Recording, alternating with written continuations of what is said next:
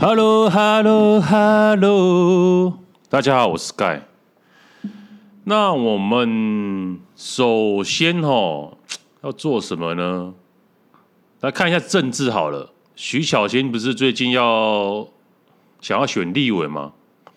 他想要挑挑战费鸿泰那一区嘛？因为那一区是就算是懒的吼，摆上一个西瓜也选得上啊，躺着选啊。但是前提这一颗西瓜吼必须是蓝色的。好，听一下最近他们怎么说。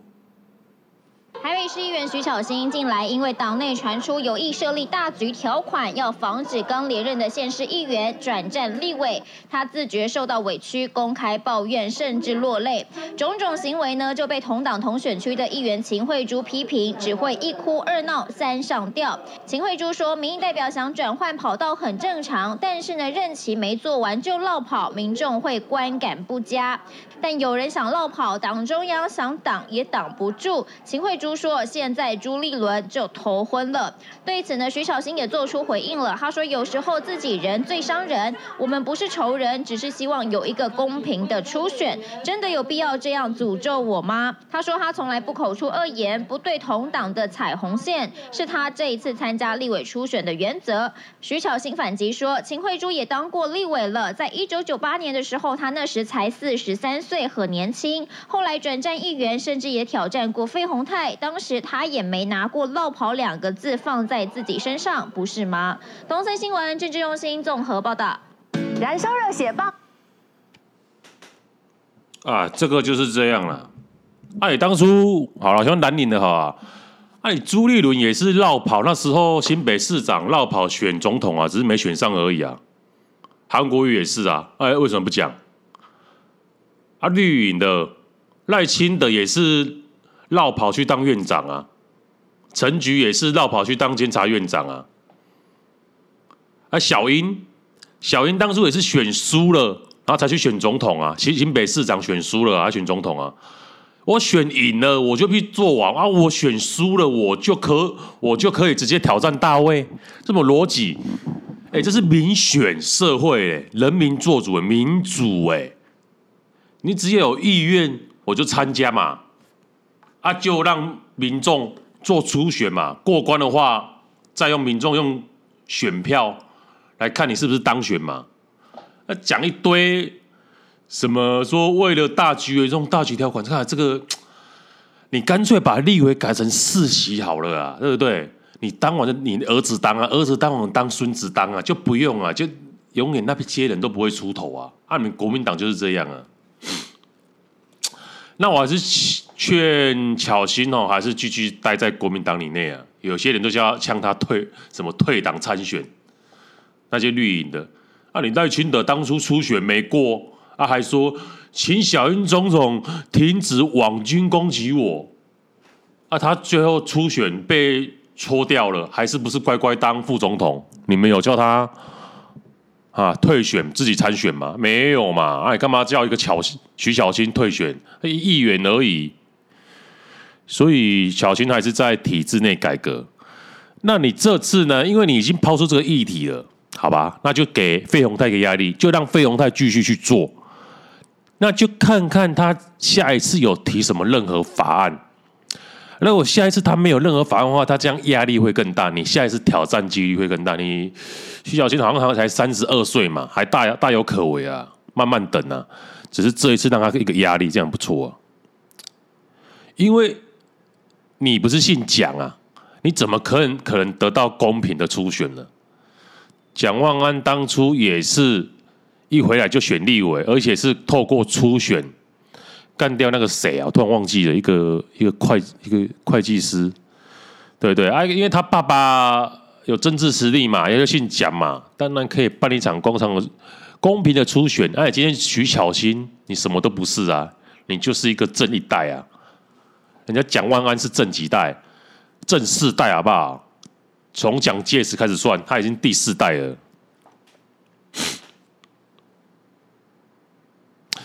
对啊，然后说什么要选立委的话，当初就不要选议议员。讲废话。我就是因为当选议员拿到第一高票，借着这个声势冲上去选立委啊！我没有选，经过议员的洗礼，我怎么知道？我怎么知道我可以拿这么高？怎么可以知道可以挑战立法委员？当然都是这样的啊！啊，讲那些废话。去年不是一大堆刚选上立委的要选县市长？哎，不是也一样？我今天选议员。选上选立委就不行啊！你们立委刚选上就可以选市长哦？是说什么屁话啊？民主社会只要众政党初选通过，或是政党提名，人民投给你，你都会可以参加任何选举的。所以我只能说，不要放弃呀！巧心巧心得第一。再来，我在看 YouTube 的时候，就看到有一个网友留言，他们好像是在批评柯文哲啊。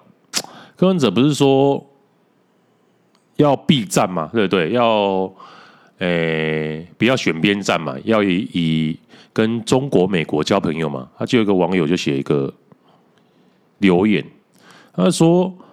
稍微有一点国际关系 A、B、C 的尝试都不会讲出交友以避战、交流以避战这些诡异的理论。交流是工具之一，实力才是核心。一九三七年，蒋介石没有避免第二次中日战争，是双方没有交流吗？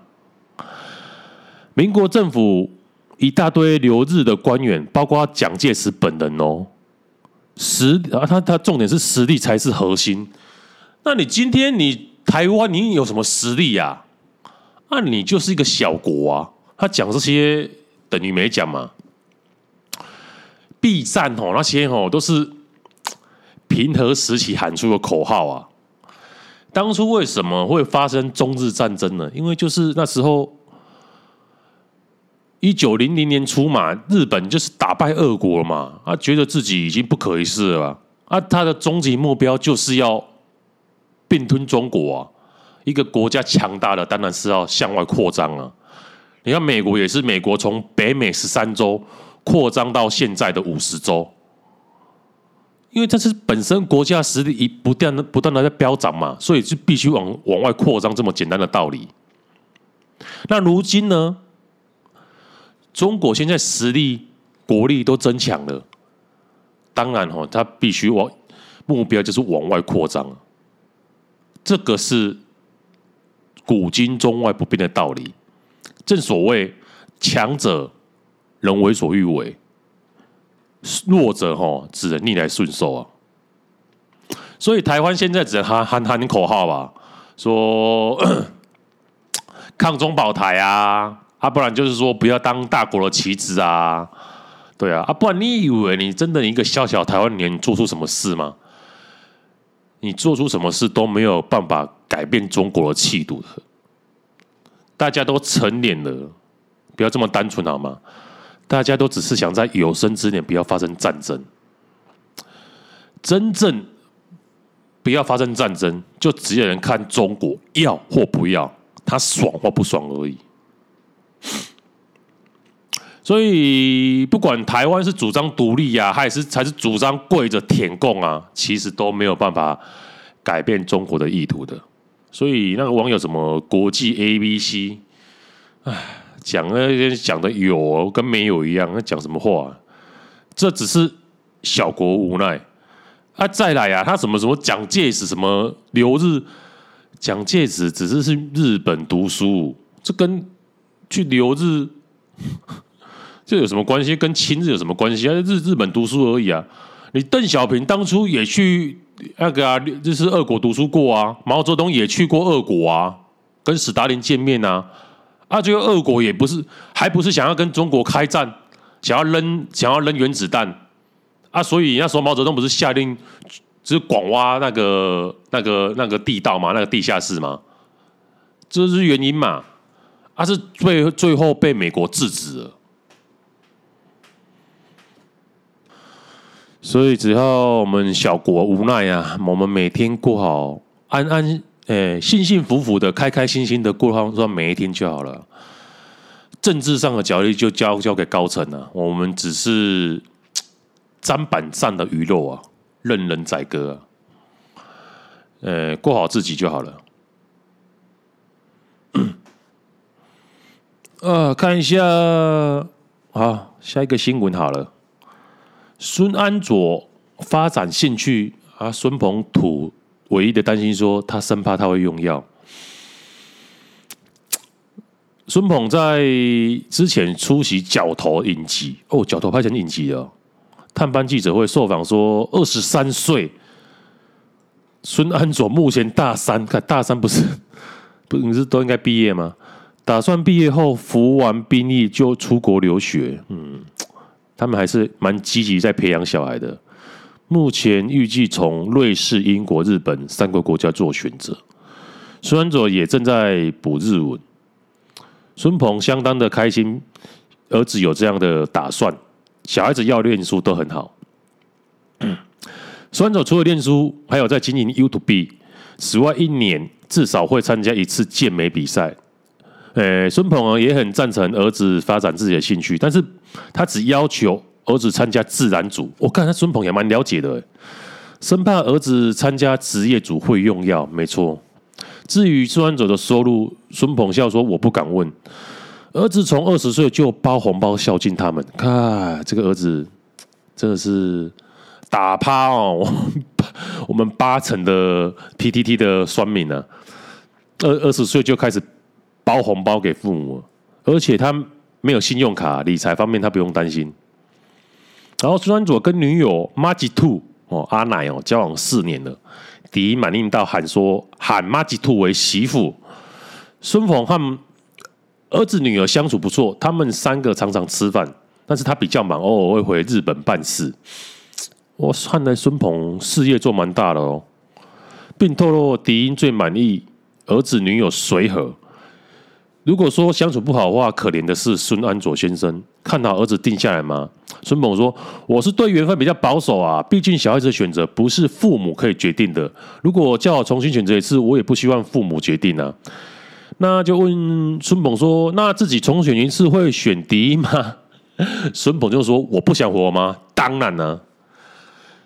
呃，交往四年，二十岁哦。”交往四年，那代表十六岁开始交往，太年轻了啦！我觉得到时候应该还会再分手了，分手然后再交往别的了，然后再如果别不好再复合也不错啊。不然这么年轻，你说二十岁、十六岁开始交往都没有换过，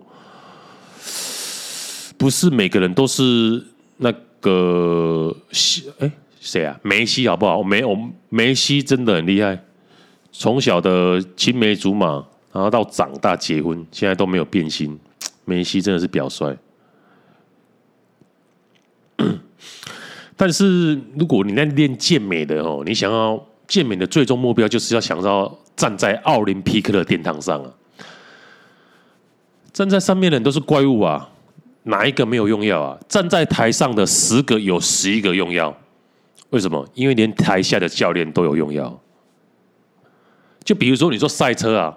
人家开的是法拉利，你开的是 Toyota 丰田，你怎么可能跑跑得过？跑过就是里面打开你来，里面都是改好改满啊，大家都是改装的啊。真的健美比到最后，真的是想要站在的是那个最高殿堂啊！哪一个运动员不是？但是重点就是要你要用药时，就要吃很多保健品啊。就是才能延延延长寿命呢、啊。不然阿诺也是啊，阿诺他也是用药的啊。你看基因这么好，都需要用药了。但是他也是经历过三次的心肌梗塞才能挂掉了。这个也是用药的很多的后遗症之一啊，给大家参考一下。那我就在后来看到说说运动，我接下去讲了。看到馆长在推他的健美比赛啊，他说去年半亏了三百万啊，所以他今年的报名费必须要提高啊，不然他会亏惨的。这这真的是对运动的热爱。他的他办比赛没有赚钱，他别人办比赛都赚钱。他这样讲，他说还赔了还赔钱呢。他说。连台湾哈每年最大的体育盛事全运会政府补助，他都没看在眼里了。哎，全运会政府补助就是好几亿耶，但是办起来的的规模、办起来的设备、拍摄，竟然不如馆长几百万办出来了。靠，他说，所以这当中到底发生了什么事情？补助上亿，规模竟然办不过馆长花四五百万的规模。呵这个是不是有什么蹊跷呢？那我朋友就说，因为体协啊，会长吃肉，选选手喝汤只能吃肉渣。我就跟他分析讲说，体协哦，基本上是他没办法赚钱的，所以他只能贪纳税人的钱呢。啊，这更正，等下被告，这我说错了。体协没办法赚钱，所以他只能。呃，尽量的少花钱哦，因为在台湾办体育、办体育是不可能赚钱的。你开始想想你自己，你过去一年你去进去买票看过几场球赛过？那我朋友说，那我就是说，如果我是体协的高官，我也是会这样啊。自己管好自己就好了。选手哦，用次一等的，我我可是辛辛苦苦爬爬上这个位置，选手还年轻，以后也是这个位置就是你们的，所以我先享受了。然后朋友说，因为篮球哦素质跟不上啊，说魔兽都想跑了，因为队友都跟不上他，打得很难过。我就跟他说，不是啊哥，因为台湾。的父母啊，应该说亚洲父母，那都是望子成龙、望女成凤，都是想叫小孩子当医生啊、当律师啊。啊，如果你去玩体育、打棒球、打篮球，不打断你的腿腿才怪。所以人才怎么可能会培养啊？人家美国是从小培养哦，要要要比赛，他的父母亲会带他从另外一个州横跨到。另外一个州还快好好几个小时陪伴着他。科比当初也是这样发生意外死掉了，他就是为了赶去另外一个地方，哦，女儿有比赛，然后就是搭直升机，但是天气太恶劣了，但是他还是强迫机长起飞，那就发生意外了，因为他都是以直升机代步啊，因为他觉得坐车太久，而且他有密室。密室恐从诶、密室这叫什么名字？密室恐惧症哦，他没有把在太狭小的地方待太久，所以他只能减少时间，就搭直升机直达。啊，没办法，那天就气候不佳，就发生意外了。那还有就是，为什么冰岛人口只有两百万人，可以踢进世界杯？中国十四亿却踢不进，而且还踢输越南，这都是父母亲对儿女体育的不重视啊！体育啊，还是终究需要从小鼓励去培养的。所以先求有，再求好，却可以学日本那一套啊！但是要从体制内改革，真的是太难的。他就问我说：“那难道你不会？你不会？你也不会让你的小孩子练体育吧？”他这样问我。我说：“有天分的话是可以啊，但是你还要砸钱请教练呢、啊。然后出国比赛，哎，机票钱、饭店钱，那对那哎那些都是要钱呢，比你乖乖读书还贵，对不对？乖乖读书顶多补习嘛，对不对？父母亲说赶快去读书，而不是还要陪你练球啊？你有比赛的时候还要帮你出国。”还要去跑跑跑去北部，在在你要住饭店，那个都花了太多太多心力了。你还要请假，父母亲还要请假，没有工作怎么养活全家？所以啊，大部分父母就是说：“妈的，别踢球了啊，别打篮球，赶快去读书。”哦，你踢球打球以后只能当乞丐啊！韩国，你看那个孙孙兴渊。那个他，他是他爸爸是足球选手，所以从小就开始培养他，然后发觉有天分，后来就送孙孙哦，S O N 啊，孙他们他的英英文，他送他去欧洲打球，而且欧洲打球，呃、的青年组啊，然后结果去没几个月，孙就觉得那边语言不通嘛，然后加上饭又难吃，因为他自己不会做饭啊，然后买的东西又贵又难吃啊，然后他说他想要回韩国啊，他爸爸一听马上把工作辞职，带了几百万存款。还带了一个电锅飞去欧洲陪孙，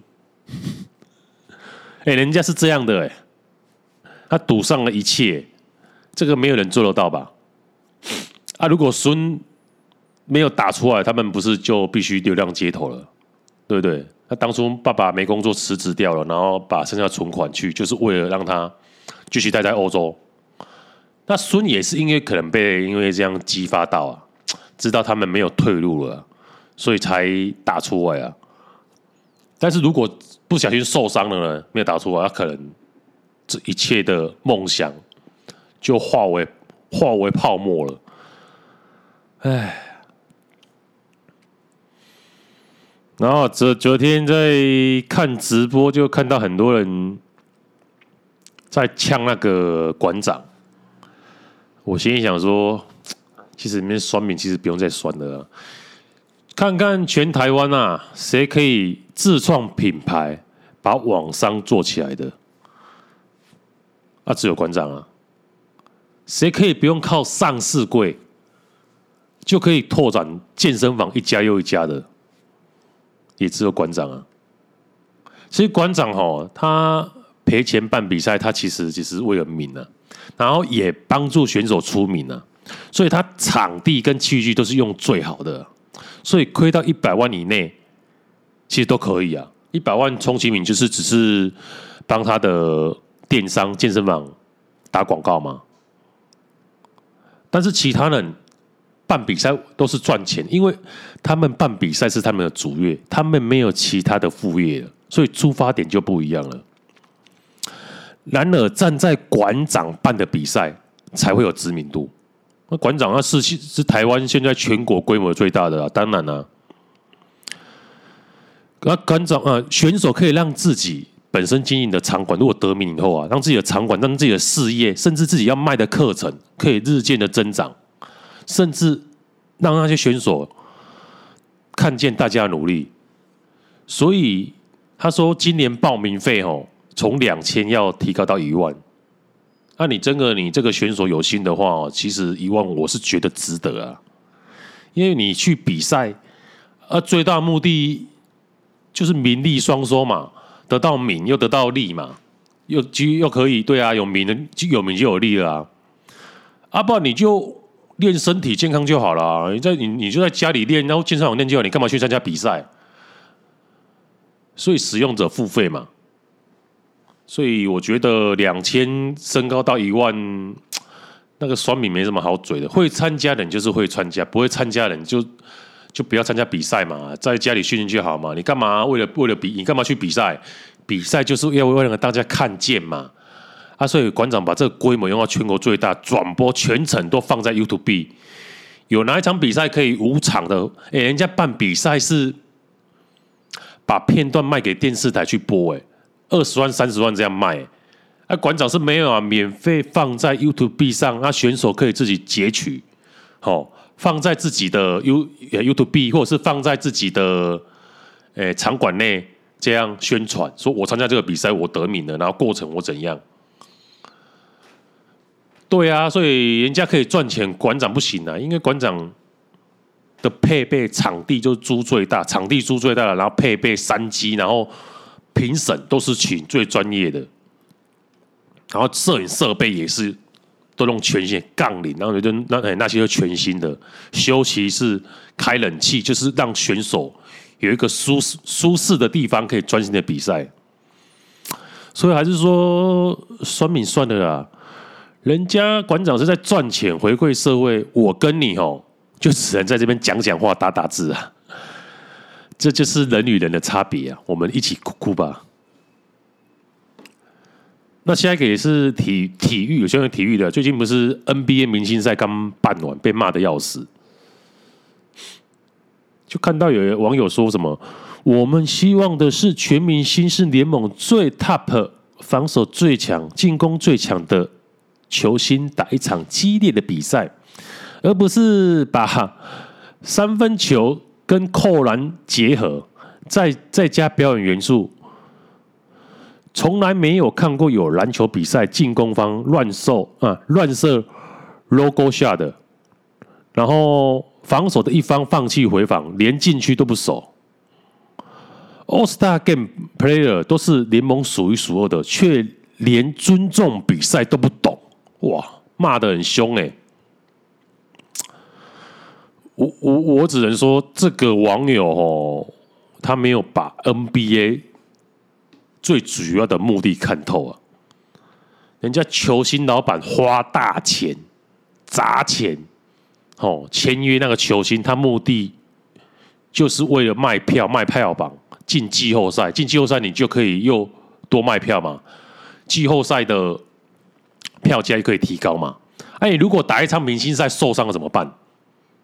对不对？他们就是进，为了目的是为了进季后赛赚更多的票房，然后甚至冠军。得到冠军以后，就可以增加你这个球队的价值，翻倍了。你看金州勇士。最近十年得了几冠呢？那个金州勇士的球队的价值真的是翻倍再翻倍。啊，如果你只是打个明星赛，认真防守受伤，认真表现，谁看得到？你受伤了，谁谁会同情呢、啊？你就是没有进季后赛啊，没有得到冠军嘛，就是被笑一辈子了。所以这该怪的是联盟，而不是球员啊。联盟你自己要想出解决的方法、啊。你这怪球星，真的真的是一点逻辑都没有啊！接下来我们再放一首歌啊，这首歌我上次有放过，但是我没有解释它的来由是什么。先放完，我们再来解释好了。我觉得蛮好听的，再放一次。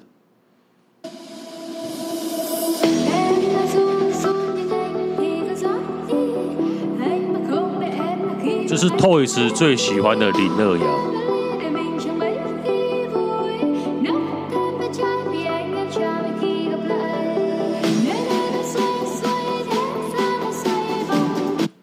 身为 Toys 的狗的我，当然也是跟着他喜欢喽。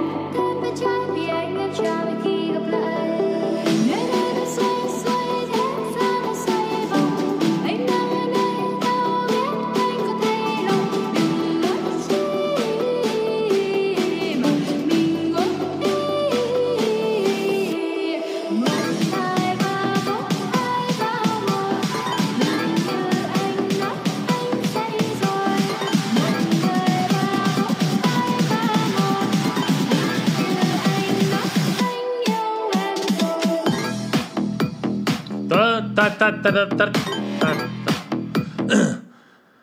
哦，这首歌哦，这首歌听一听哦，就知道这是一个越南歌啊。越南的歌手，一个歌手唱的，一个 rap 的歌手唱的。当初唱的时候，只有在越南当地红而已。然后你可以去搜寻 YouTube 林二瑶，她是有一个动画的女生在那边，诶，双手摆头后，然后屁股在那边摇。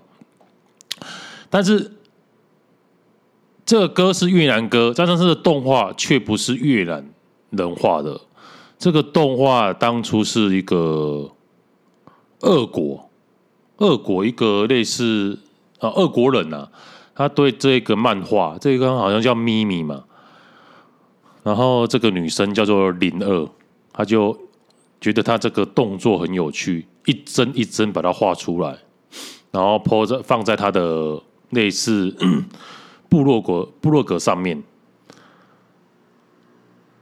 然后最后被一个巴西的人看到，也是一个网络创作家。啊，就征求这个俄国人同意，然后再把它这个动画更精致，而且又把它画出荧光的感觉。你可以去看那个影片，它有时候会闪出它影子，我们就所谓的荧光，它把它加强。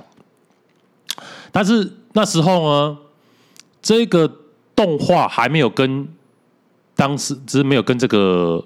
歌曲结合，那是直到有一个墨西哥，墨西哥那个人就是他，就会常常把一些二创三创哦，这个也不是二创三创了，很多创了，他会想把很多一些诶、歌曲跟动画做结合，然后放在抖音上面啊，就当初当初他挑了这个叫土砰砰哦这首歌哦，土砰砰，一越越南话我也不知道怎么讲，就把土砰砰。然后再加上巴西吼这个人的动画结合在一起，在抖音上炸了，每个每个一些抖音直播主就开始模仿这个动作，因为这个动作再配上他这个歌曲实在太配了，所以才流传到现在，已经快两亿，在 YouTube 上两亿多的点阅率了，在抖音上更多。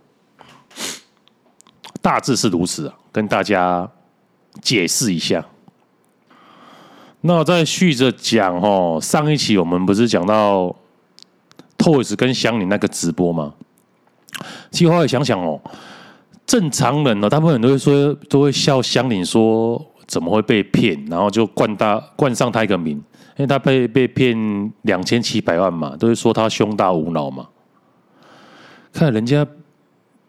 那时候不到哎、不到三十岁，二十八岁而已，竟然可以赚三四千万了，你有办法吗？有能力被被骗两千七百万，不是一般人可以可以做到，是吧？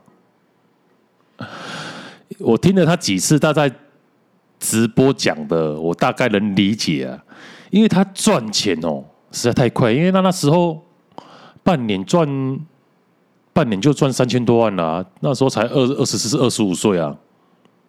然后，而且还年轻呢、他根本不懂什么叫投资，而且他当时赚的钱都不是稳定的钱，可能下个月就归零了，要重新来，因为毕竟做直播主嘛，那个不是领固定薪水啊。所以，当有人可以跟他说：“哦，你投资我什么东西，你每个月可以稳稳定的拿到钱，就是有被动收入啊。”当然啦、啊，他年纪这么轻，二十二十二十四岁、二十五岁，但而且另跟他讲的又是他的另外一半，他当时的男友，年轻没有社会阅历，然后加上赚钱太快，然后加上他要赚钱这么多，这么这么快，一定是有头脑嘛？他就会想要找，哎、现金这么多，三四千万呢，你一定会想说，他也花花不了这么多啊，干脆拿去投资啊。所以想要找稳定的被动收入啊，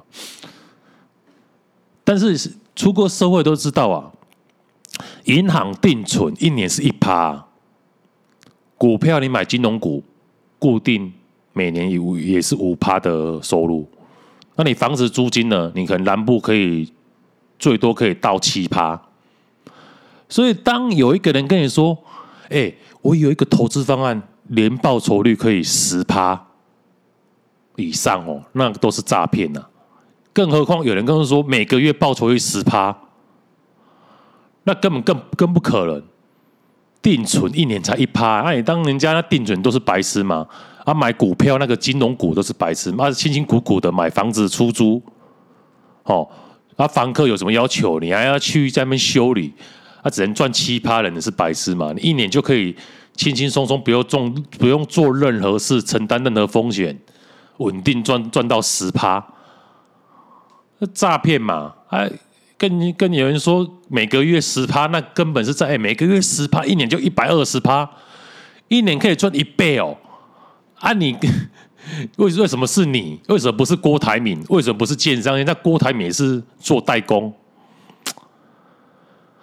所以我是觉得那些女生哦，但是她们应该也是相邻也学到教训了，而且她的红利期已经过了，过那时期，因为新人辈出嘛，所以我觉得他创造下一个红利期就是应该自律运动啊，因为健身健美的女生台湾少见啊，胸大的很多啊，你整形整容整容就可以了啊，对对，但是你那健美的线条。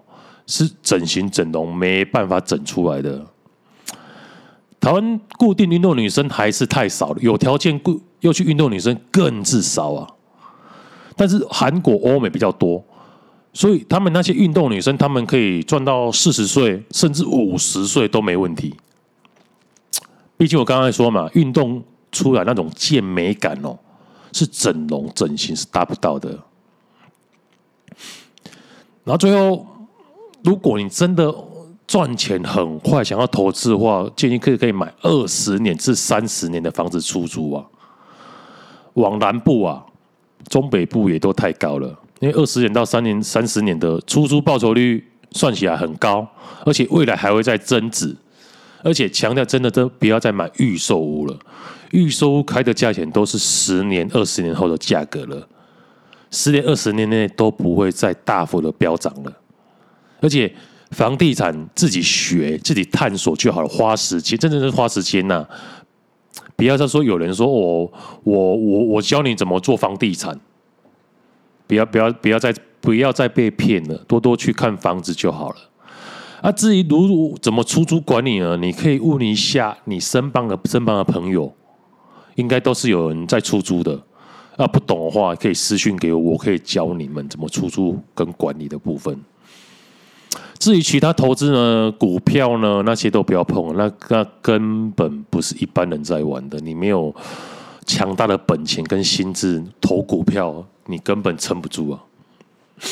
最后就是我刚才讲的啊，你看郭台铭这么有钱，也只是做个代工赚个三至四趴的毛利，一般人何德何能能快速致富啊？你看那些建商。哎、他们卖房子也是只能卖，也也是只能赚五趴至十趴。因为他卖房子，他投入了好几亿，才能赚五趴至十趴。哎，对啊，如果真的一个东西这么好赚，为什么他们不是跑？他们不是不是呃，他们不去赚？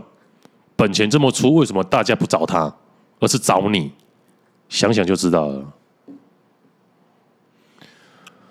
嗯、最后再来看一个新闻，真正的新闻。标题是说，年轻人买不起房怎么办？专专家建议说，坚持两份工作。看这个不是马英九，人家问他说，马总统，我都午餐都吃不饱，便当吃不饱怎么办？马英九回答说，你可以吃两个，干。有这种即视感呢。近日，内政部抛出了住宅三件，就是房贷补贴，然后租金补贴放宽，并且规划青年的购屋基金。但是，面对高房价的年轻人而言，现实上是薪水根本追不上房价的涨幅。对此，哈，就有专家建议，年轻人应该在下班后晚上找第二份工作兼差。看这个专家是谁啊？没有具名呢。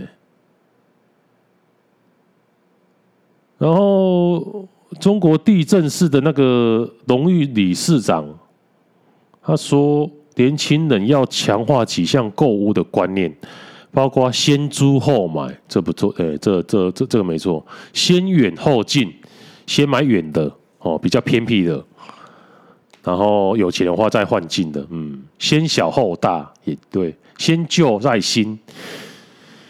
比如说，买在郊区通勤上班，经济实力增加后再买蛋黄区。至于提升薪水的部分，他表示，年轻人下班后应该找第二份工作兼职。看，就是他讲的啊。他举例，他说他是自己坐计程车遇到的司机都是年纪比较大的，较没遇到年轻人。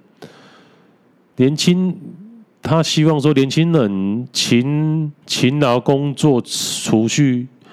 具备上述，你脑残哦！哎，人家工作下班累的要死，你还叫叫叫他去开计程车？靠啊！你这看赚的钱买房子，你身体都坏了，可能六十岁就死掉了，都躺在床上了。但你要不要去做狗啊？因为做狗比较轻松啊。讲的很容易耶，妈的，这种人。然后台南市不动产估价师公会的资深主委认为。房价高居不下，一般寿星或是双薪族群在北部地区，连三十坪的房子都相当的吃力，要有长辈亲人的赞助，哦，才有机会买到更大的坪数。面对高房价，他强调，新的时代社会应该建构新思维，讲跟没讲一样。然后他在表示说，华人地区的刚性需求，部分的丈人跟丈母娘。是所造成的，认为买房是成为较高社经地位的表征。这部分天下的长辈们应该要放宽心，因为有房并不保证未来会幸福美满，更非年轻人唯一的选项。他反而认为社会应该常去尊重我们租屋，我们骄傲，因为我们生活更有品质的年轻人。嗯，这个这个这句话讲得不错。至于期待买房的族群，他表示，现阶段买房向下行循环阶段，买方一定要密切的掌握资讯，然后要理性，不要照进，但是要持续的去看呢、有遇到符合自身需求物件，就要大胆的议价，审慎的挑选，恰是有道理啊。那我们看看我们房版高雄网 C 卡怎么开始我们。他说啊，贫富差距本来就是会越来越大，钱呐、啊，或者是说是购买力好了，毕竟货币在贬值，在货币贬值下赚钱的数字会越来越大，但是劳务所得的购买力本来就会越来越低。也就是说，你靠着劳力所得，在未来会越来越辛苦。我相信大家都是明白人，不需要假掰或者是故意说好话。这世界本来就是越来越难混。也许因为资讯媒体的发达，所以各位可以看到更多所谓翻身的故事。但实际上，你以大概大数据的几率来说，翻身哦，或者是阶级往往上爬的几率。则是越来越低啊！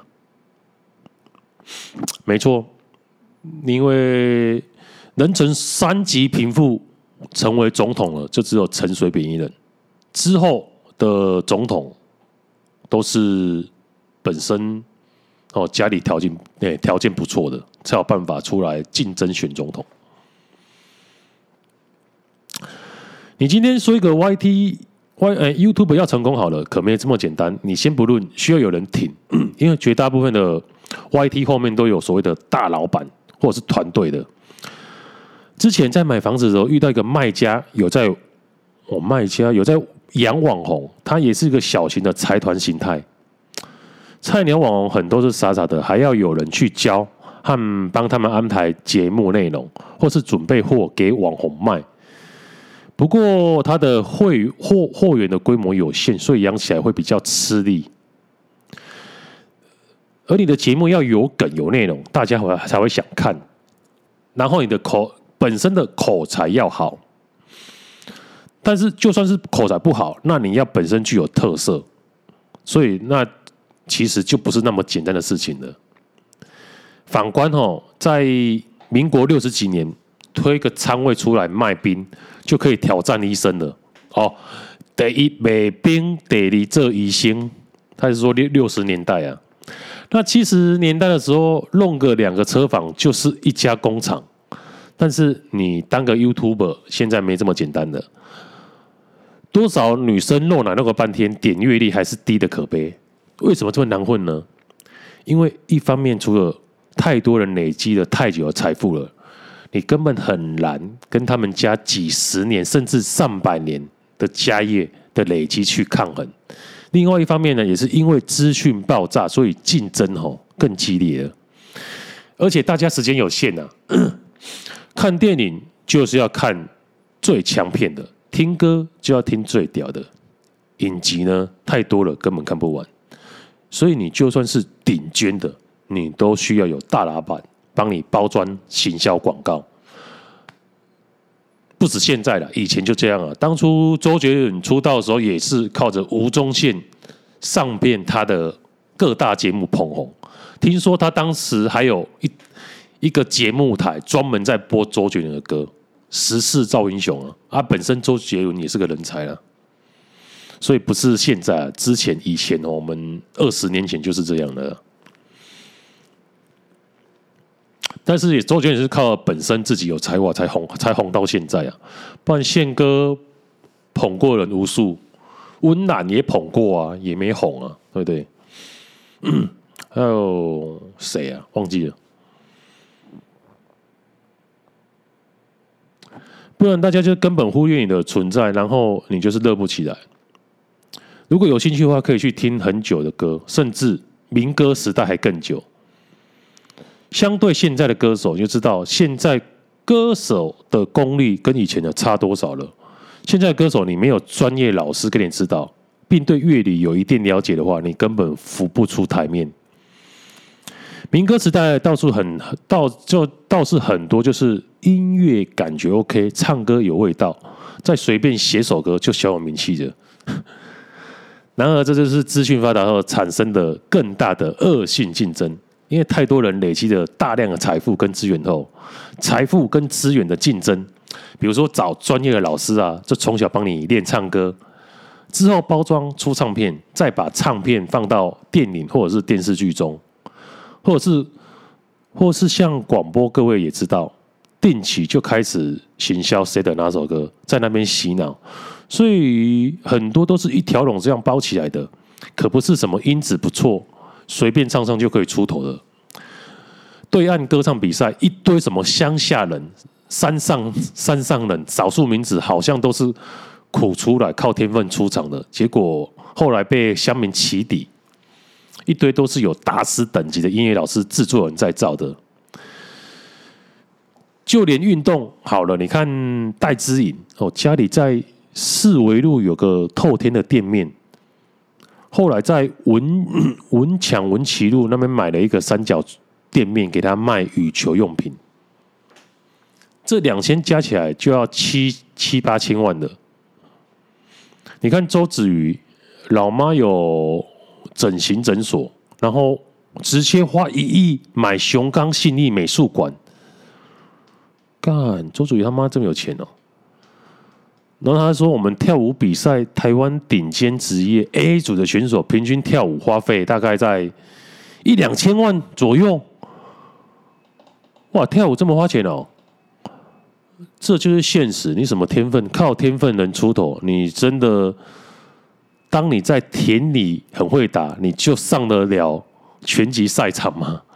你会被科学化训练给压制到，连玩票性质的学员都打不赢。”我相信比较中年的人，应该小时候都有一个刻板印象，就是体育班都是放牛班，都是八加九在读了，因为大脑不行嘛，所以才会去搞运动。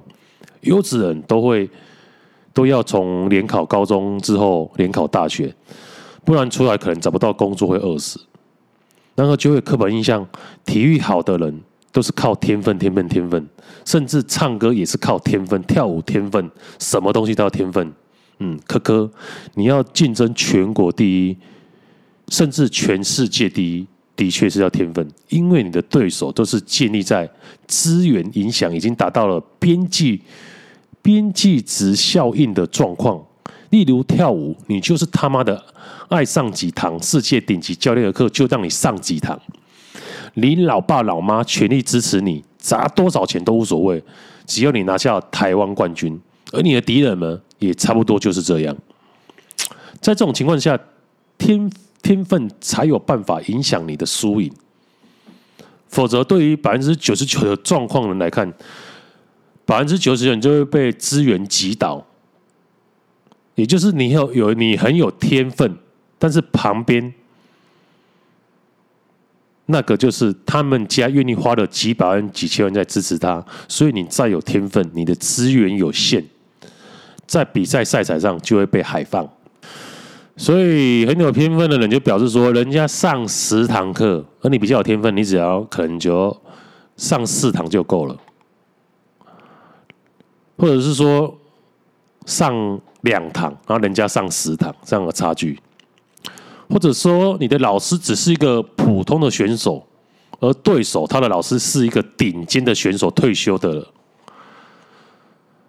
你都会被电到他妈都不认得，因为你们的训练成效差太多了，再加上老师对于细节的掌握度跟拿捏度差太多，人家一点六 CC 的国产车开高速公路，怎么也比你法拉利跑省道要停红绿灯还快。这个比喻，嗯，这个就是这个年代啊，各行各业都越来越难混了，外加资讯爆炸，很多专业的价值越来越低。以前人没有网络，要知道一些事情，无论是要跟人家 互告要查法条，开店要报税，投资要学技术分析，都要跑图书馆，不然就是要买书回家看。现在呢，人人都有网络，随便按一下就可以找到资料了。那这样就越来越多人，很多普通的事情都不需要依赖专业了，更不在乎竞争的时候。因为资讯发达，所以机会一出现，就会有一群人蜂拥去抢。